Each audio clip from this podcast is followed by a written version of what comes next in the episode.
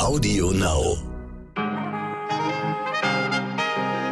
Einen schönen guten Morgen, liebe HörerInnen. Mein Name ist Michelle Abdullahi. Es ist Dienstag, der 20. Juli und das ist die 60. Folge von Heute Wichtig. Da sage ich doch mal Happy Birthday, Michelle und Redaktion.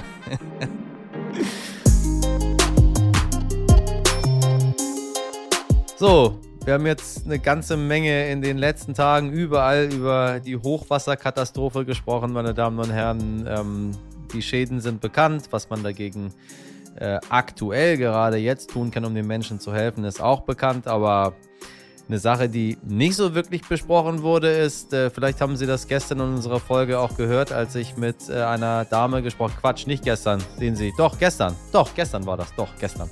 Gestern haben wir äh, mit einer Dame gesprochen, die uns ja berichtet hat, äh, wie das Wasser quasi in Sekunden in ihr Haus reinkam. Und wir hatten auch darüber gesprochen, hätten wir vor der Hochwasserkatastrophe besser warnen können. So, oder ja, besser hätten wir davor warnen müssen. Und diese Frage stellt sich nun immer lauter und sie beschäftigt auch uns gleich, denn in Zeiten der Erderhitzung werden solche Starkregen und Überflutungen aller Voraussicht nach zunehmen.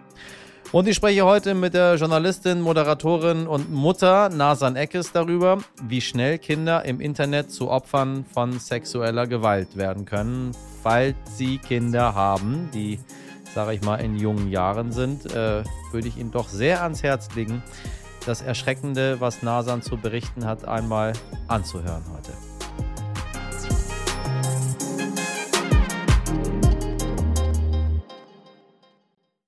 Bevor wir loslegen, kommt aber hier erstmal das, was ich äh, sonst noch heute Morgen wichtig finde.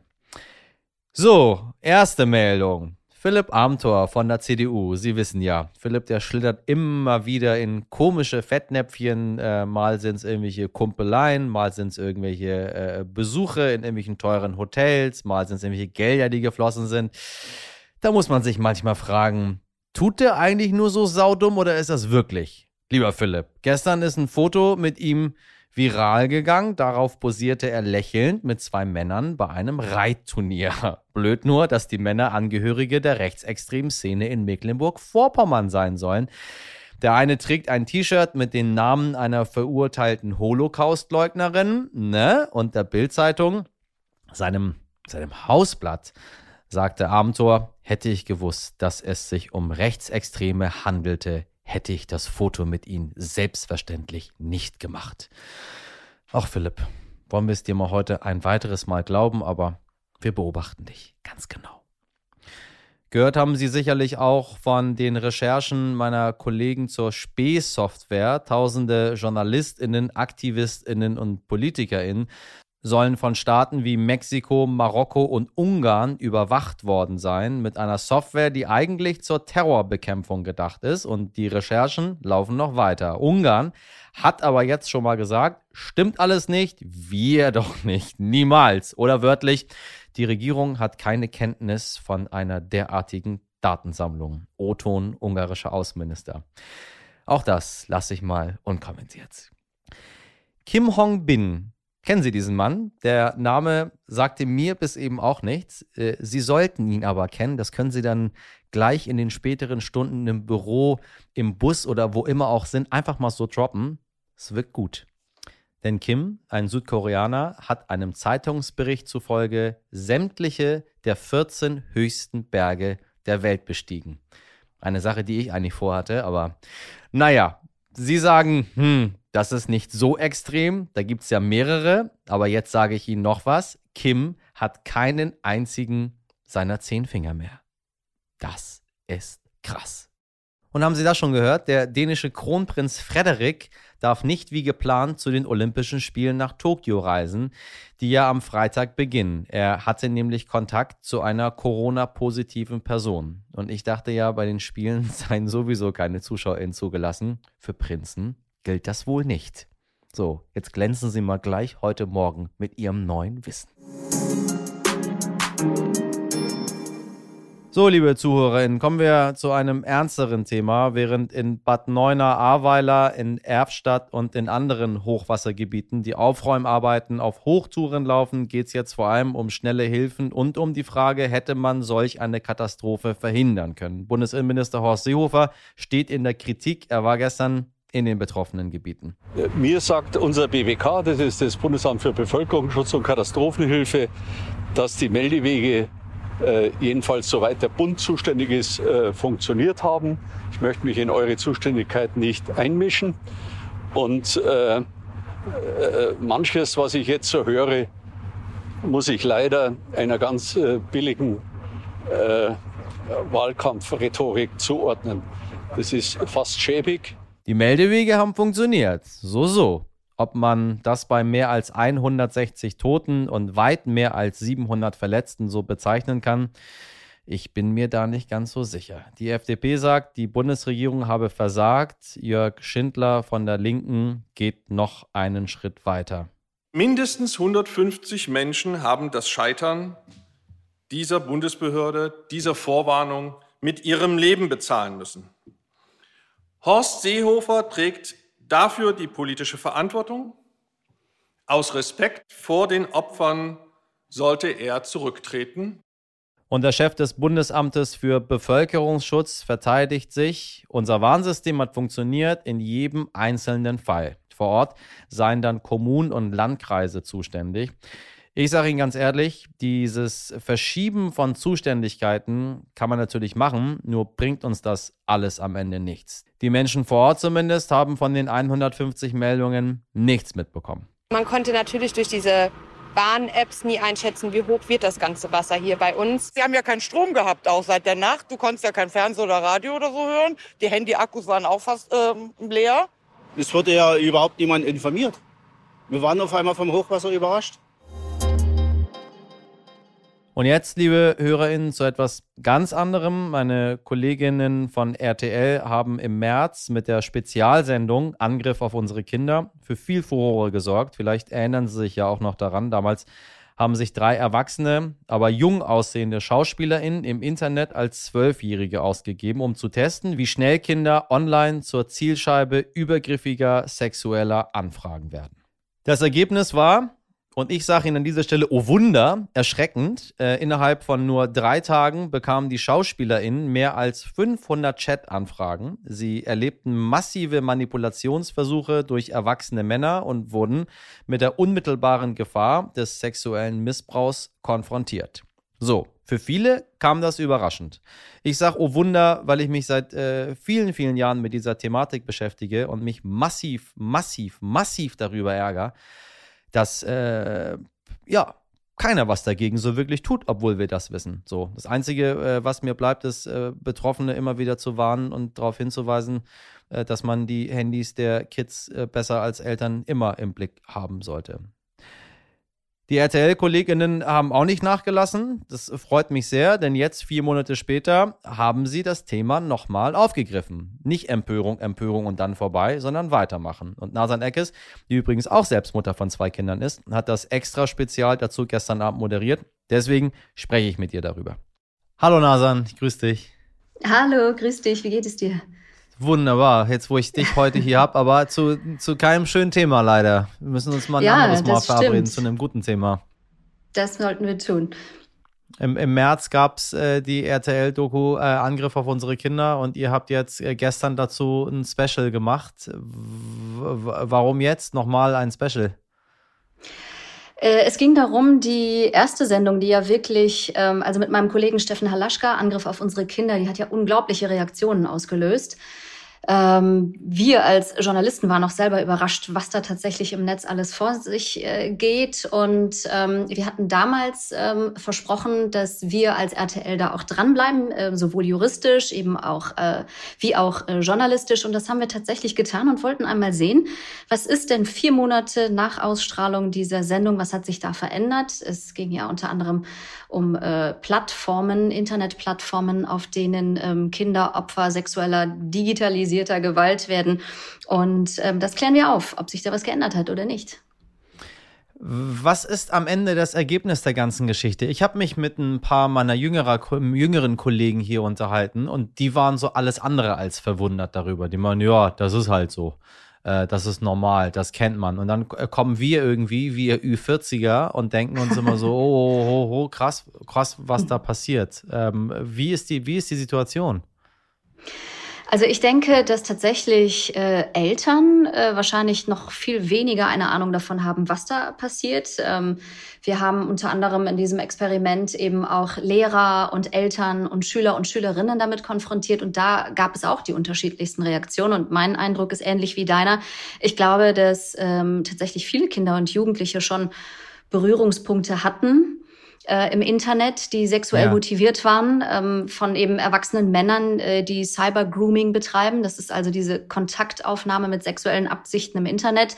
Und ähm, dass wir scheinbar alle äh, ein bisschen verpennt haben oder vielleicht nicht genug kontrolliert haben oder vielleicht auch immer dachten, ach komm, unseren Kindern passiert das schon irgendwie nicht. Wir reden mit denen, wir klären die auf. Ich meine, meine Kinder sind jetzt noch sehr klein, die sind nicht im Internet unterwegs, aber ich kann mir sehr gut vorstellen, dass äh, Freunde von mir, die äh, Kinder im Teenageralter haben, auch niemals auf die Idee kommen würden, was da tatsächlich passiert. Überhaupt nicht. Ich habe mal mit, mit Leuten darüber gesprochen, ob sie sich angucken, was auf den, äh, auf den Handys ihrer Kinder passiert, vor allem wenn die Kinder anfangen, in soziale Netzwerke zu gehen. Ähm, ich hatte da einen Fall von, von einem Kind, das hatte plötzlich irgendwie, weiß ich nicht, 10.000, 15.000 Follower auf TikTok. So, auf TikTok sind 10, wenn Sie uns zuhören, das ist nicht so viel, auf Instagram ist es ein bisschen mehr, äh, aber auf TikTok, das, das geht schnell. Und dann äh, bekommt er natürlich tausende von Nachrichten dann den ganzen Tag. Und habe ich gesagt, äh, mal, wissen eigentlich alle Bescheid, was du hier treibst? So, nö. So, dann habe ich so Handy her. Ich will das aber jetzt wissen. Habe ich mal angeguckt, dann habe ich, was soll das alles? Äh, ja, aber da gehe ich sowieso nicht rauf. So, aber also das war jetzt Glück. Wie gehen die Pädophilen denn vor im Netz? Was, was, ist, was ist die Masche? Was, was ist dieses Grooming, wenn man sich jetzt damit gar nicht auskennt? Genau, also dieses Cyber-Grooming ist, wenn man sich auf ähm, mit meistens mit ähm, ähm, Fake-Identitäten auf Internetseiten, auf Kontaktbörsen äh, ist das sehr oft ähm, herumtreibt, wenn dort äh, Männer versuchen oder nicht versuchen, direkt Kontakt zu Kindern aufnehmen und ähm, das völlig ja unkontrolliert. Also Kinder sind schutzlos ausgeliefert und äh, das kann bis hin zu realer sexueller Gewalt führen über diese digitale Kontaktaufnahme. Quasi, dass man sich dann irgendwann trifft und das genau. Kind weiß gar nicht, was dort passiert und irgendwann geht man dann dorthin und dann ähm, wird sich getroffen. Genau. Und das besonders perfide daran ist, Kinder sitzen dann halt in ihrem Kinderzimmer, die sind auf verschiedenen Chatseiten. Also oftmals ist es, äh, wenn man sich das, wenn man sich vielleicht noch nie mit dem Thema beschäftigt hat, dass man sich das mal vorstellen kann. Das sind dann äh, manchmal 13-, 14-Jährige, die einen Job als Babysitter suchen und dann eine Anzeige aufgeben und dann von ja, solchen Typen ja. kontaktiert werden, die dann sagen, äh, pass mal auf, machst du auch andere Sachen und so weiter. Es geht dann wirklich, die tasten sich erstmal heran. Die schauen erstmal, blockt die ab oder äh, bleibt die nett oder kann ich die in irgendein Gespräch verwickeln. Die gehen da so geschickt und so perfide vor, dass ähm, die es tatsächlich schaffen, trotz Entfernung, trotz einem ausschließlich digitalen Zugang zu diesem Kind es schaffen, äh, sie dazu zu bewegen, Fotos von sich zu machen oder andere Dinge äh, zu tun. In der Dokumentation hat man gesehen, wenn man sich dieser Thematik nähert und da selber mal ein paar Fake-Accounts erstellt, das geht rasend schnell und du hast plötzlich unzählige äh, Angebote, Chat-Anfragen und so weiter ähm, bei dir im Kasten. Was ist nach, nach den Monaten äh, das Ergebnis eurer aktuellen Sendung? Was habt ihr, was habt ihr da herausgefunden? Hat sich irgendwas überhaupt getan? Teilweise ist die Altersbeschränkung ähm, von 14 auf 16 heraufgesetzt worden. Aber wenn man überlegt, was da immer noch passiert und die Zahlen sind nach wie vor erschreckend. Also wir haben mit, äh, wir haben das gleiche Szenario wiederholt, vier Monate später. Und man muss sagen, die Kontaktaufnahmen, die sind gleich intensiv geblieben. Also da muss noch ähm, ordentlich was passieren, um das Internet für äh, Kinder und Jugendliche sicherer zu machen. Aber weißt du, ich verstehe das nicht. Es ist immer das gleiche Problem. Wir haben bei, bei so vielen Dingen, die uns jetzt in unserer Gesellschaft passieren, immer äh, so eine riesengroße Empörung. Es kommt was, alle sagen, da muss man reagieren, da muss gehandelt werden, bla bla bla bla bla. Ähm, dann finde ich es schön, dass ihr, äh, nachdem so viele Menschen reagieren wollten, äh, dieser, dieser, dieser neue Aktionismus, dieses emotional berührt werden, ähm, dass man das einfach wiederholt und sich vier Monate später nochmal anguckt, liebe Leute, was ist denn da passiert? Äh, ver vergessen wir mal die normalen Leute, gehen wir mal auch auf, auf Behörden, gehen wir mal auf den Staat, auf, auf die Betreiber, die da versprechen, dass sie jetzt handeln. Und dann ist vier Monate später, äh, wie wir gesehen haben, gar nichts passiert. So. Also genauso absurd wie wenn du auf irgendwelche äh, Seiten gehst, wo es Alkohol zu kaufen gibt. Äh, da musst du nur bestätigen, bist du älter als 18 oder nicht. Also ich bitte dich. Wie, wie albern ist das Ganze? Was muss da passieren? Also ich, weißt du, ich möchte mich nicht nochmal mit dir darüber unterhalten. Ich möchte mhm. nicht, dass ein einziges Kind in so eine Situation reinkommt. Deswegen ist es mir ein Anliegen, ähm, jetzt den, den HörerInnen mitzugeben, äh, bitte kein Aktionismus. Äh, das ist kein Pappenstiel, über das wir reden. Wenn Sie Kinder haben, dann stellen Sie sich mal bitte dieses, die, diese Widerlichkeit einmal vor äh, und machen Sie daraus nicht Aktionismus, sondern handeln Sie wirklich. Was, was, was sollen wir machen? Was ist der Weg? Was, was, ist, was ist euer Ergebnis? Also unser Ergebnis ist ähm, unter anderem gibt es eine Mutter, die tatsächlich genau das äh, mit ihrer 13-jährigen Tochter erlebt hat. Und sie hatte im Vorfeld nicht den Mut, zur Polizei zu gehen, weil sie sich überhaupt nicht sicher war. Hat sie genug Beweise? Wird sie ernst genommen?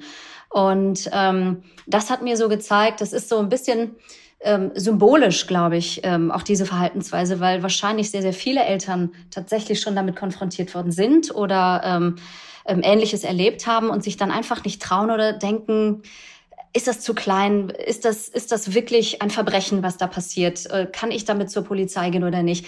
Ich glaube, dass ähm, für uns als Journalisten die Aufgabe ist, immer weiter dran zu bleiben, immer und immer wieder darüber zu berichten ähm, eben diejenigen, nämlich die Betreiber solcher Plattformen, dazu zu bewegen, ihre Plattformen sicherer zu machen. Ich glaube, dass das äh, einerseits unsere Aufgabe ist und auf der anderen Seite auch die Menschen dazu aufzufordern, dass eine höhere Wachsamkeit einfach da ist, dass man äh, nicht, wie du sagst, sich diesem Thema einmal widmet. Das ist genauso wie eine schreckliche Schlagzeile, die ich lese und dann denke, oh mein Gott, oh mein Gott, und jetzt spende ich vielleicht ein bisschen betroffen, Geld, dann schlage ich die genau. Zeitung zu und dann hat sich das Thema für mich erledigt. Ich glaube, was wir schaffen müssen, ist, ähm, bei, de, bei den Menschen in das Bewusstsein eindringen und denen klar machen, vor allem Eltern, dass das ein Thema ist, das ein ganz großes Problem und eine ganz Gefahr äh, große Gefahr unserer heutigen digitalen Zeit ist. Und sie müssen wachsam sein, sie müssen einfach ganz genau wissen, wo ihre Kinder da unterwegs sind. Es ist ja heutzutage normal, jedem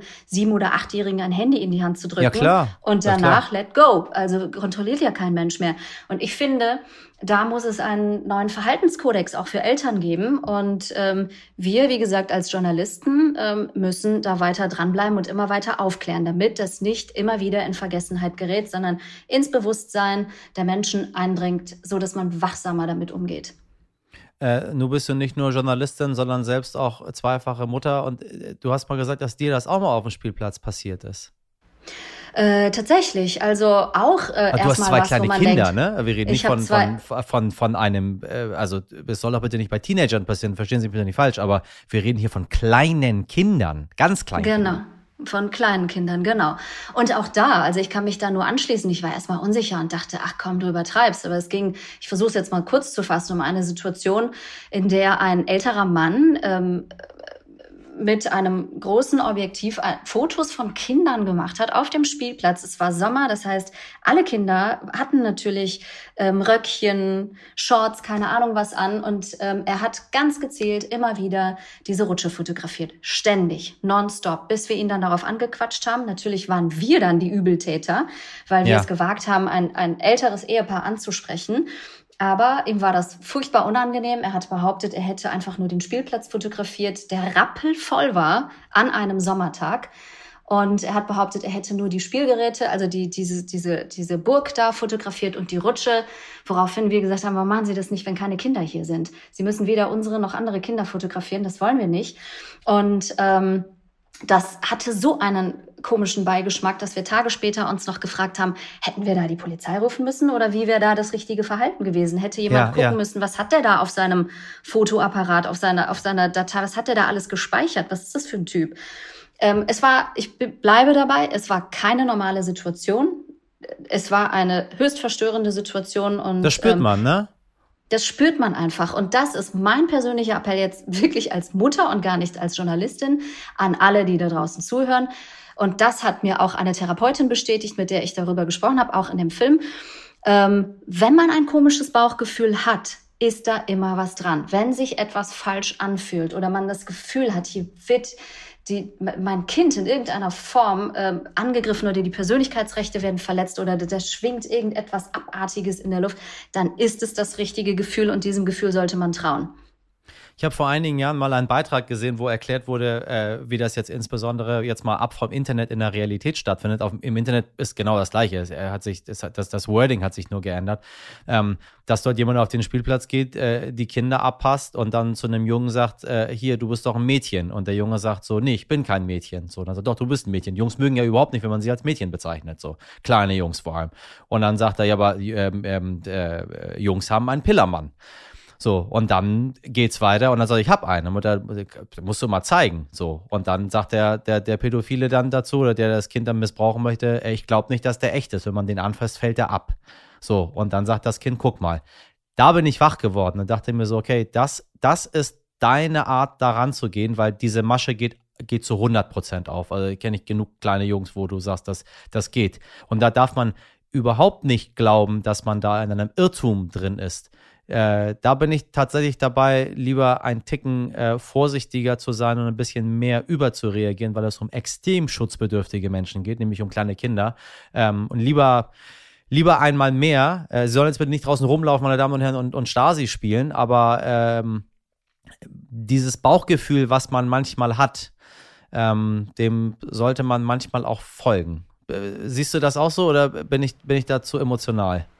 Nein, da bin ich ganz bei dir und ich finde auch, ähm, da können wir auch ganz emotional sein. Also das ist, das ist äh, ein Thema, das äh, allzu lange so oder so schon vernachlässigt wurde. Ähm, deswegen gibt es ja auch so viele Täter, weil die sich total in Sicherheit wägen. Aber eine aufmerksame äh, Gesellschaft, die kann natürlich genauso wie Ermittler oder wie die Politik dazu beitragen, äh, dass es solche Täter einfach schwerer haben. Und ähm, wenn man in irgendeiner Form unsicher ist, dass man vielleicht jemanden zu Unrecht äh, äh belangt oder so, dann sollte man sich zumindest an Informationsstellen wenden, an Beratungsstellen. Das muss man ja nur einmal googeln ähm, gibt es genug und äh, sich dort einmal erkundigen, ich habe das und das beobachtet, äh, was kann ich tun oder ist das etwas, womit ich sogar zur Polizei gehen soll, wenn man sich davor fürchtet, vielleicht zu Unrecht jemanden irgendwie ähm, anzuzeigen. Das sollte man schon tun. Man sollte sich informieren, was man machen kann, aber nichts tun, und das sollten wir uns einprägen, nichts tun ist immer der falsche Weg, weil es hier immer darum geht, dass äh, möglicherweise einem Kind äh, oder mehreren etwas zustößt wir haben äh, jetzt bei euch ist es ja was ganz Aktives, da gehen Leute aktiv auf, auf Kinder zu. Ähm, nur geht es aber auch andersrum, ohne dass man das weiß. Du bist selber unglaublich äh, reichweitenstark in den sozialen Netzwerken, äh, Stichwort Instagram. Ähm, wir hatten gerade den Fall, wo aufgeflogen ist, dass einfach pädophilen Ringe äh, ganz normale Kinderfotos, die irgendwo geknipst worden sind und die Mütter und Väter, die einfach stolz auf ihre Kinder sind und die gerne mal zeigen möchten, ähm, einfach mal bei Instagram hochgeladen haben. Äh, dann wurden diese Bilder rauskopiert, dann landeten die auf irgendwelchen äh, pädophilen Ringen. Ähm, und dienten dann zur sexuellen Befriedigung von irgendwelchen Menschen, ohne dass überhaupt irgendjemand wusste, was dort passiert ist.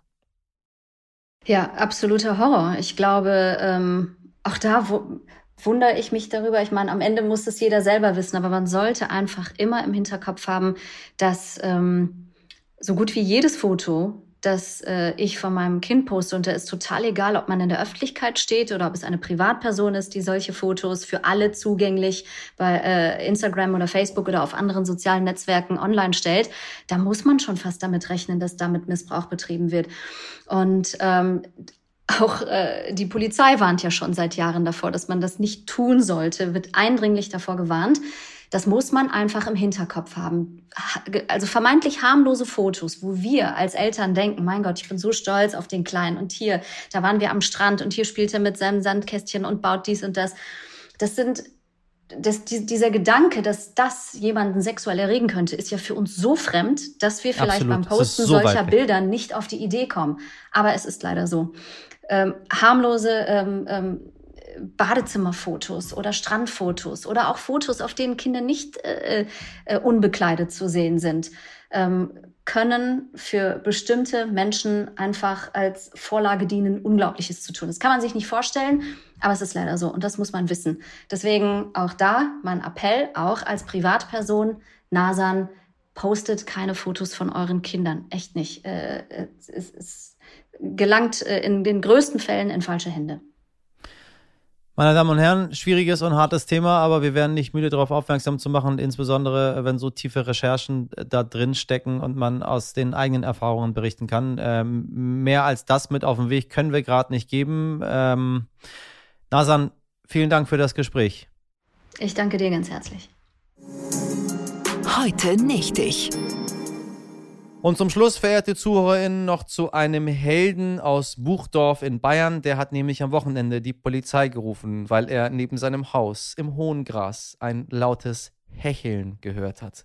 Und er dachte, dass dort ein verletztes Wildschwein liegen könnte. Guter Mann. Als die Polizei dann eingetroffen ist, hat sie eine erstaunliche Entdeckung gemacht. Bei dem Tier handelte es sich nämlich nicht etwa um ein Wildschwein, Stattdessen hatte die Polizei zwei lautstarke Igel erwischt. Und zwar beim Sex. So, schöne Grüße nach Buchdorf in Bayern. Hoffentlich sind die Igel nach ihrem nächtlichen Abenteuer ausgeschlafen. Damit verabschiede ich mich für heute von Ihnen. In der Redaktion für diese Folge waren Sabrina Andorfer, Dimitri Blinski, Nick Rasmus, Martin Schlag und Lena Steg. Die Produktion hat Andolin Sonnen übernommen. Wenn Sie Lob und Kritik haben, teilen Sie mir das gerne mit. Sie erreichen mich per Mail. Sie wissen schon an äh, unter, un, unter, wo, wo immer Sie möchten. Heute wichtig, stern.de. Morgen ab 5 Uhr können Sie mich wieder hören. Und jetzt wünsche ich Ihnen einen schönen Tag. Machen Sie was draus. Ihr Michel Abdullahi.